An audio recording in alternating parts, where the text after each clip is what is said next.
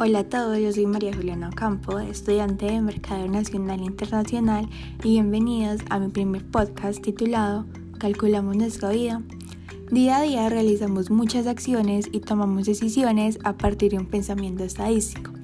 Ahí es donde nos referimos si estamos calculando nuestras vidas y casi nunca estamos conscientes de esto. Estas decisiones las tomamos a partir de la experiencia y de la información que hemos recopilado previamente sobre una situación similar.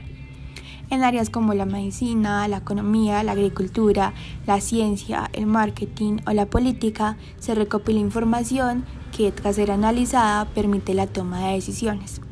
Por ello, se considera que la estadística es un factor fundamental, principalmente en la vida de las personas y en lograr que algo sea mucho más efectivo.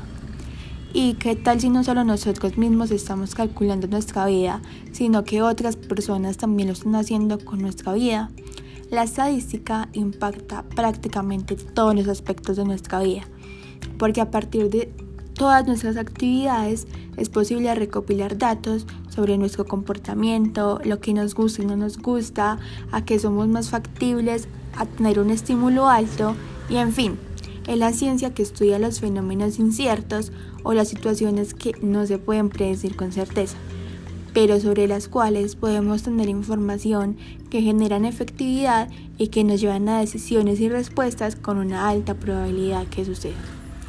La importancia de cada área es la manera en que la aplicamos y cómo la llevamos a nuestra vida cotidiana, que nos ayuden a sacar conclusiones con una buena efectividad y que no solo sea estadística, sino también una estadística aplicable. Así como la estadística está presente siempre en nuestras vidas, otra área que siempre lo está es el marketing. Cuando hablamos de marketing, hablamos de ofrecer estrategias nuevas y diferentes que satisfagan al consumidor. Estas dos áreas tienen mucha compatibilidad entre sí, ya que ambas se complementan en el estudio hacia las personas. Y ahora de haberme escuchado ¿Crees que estamos calculando nuestra vida?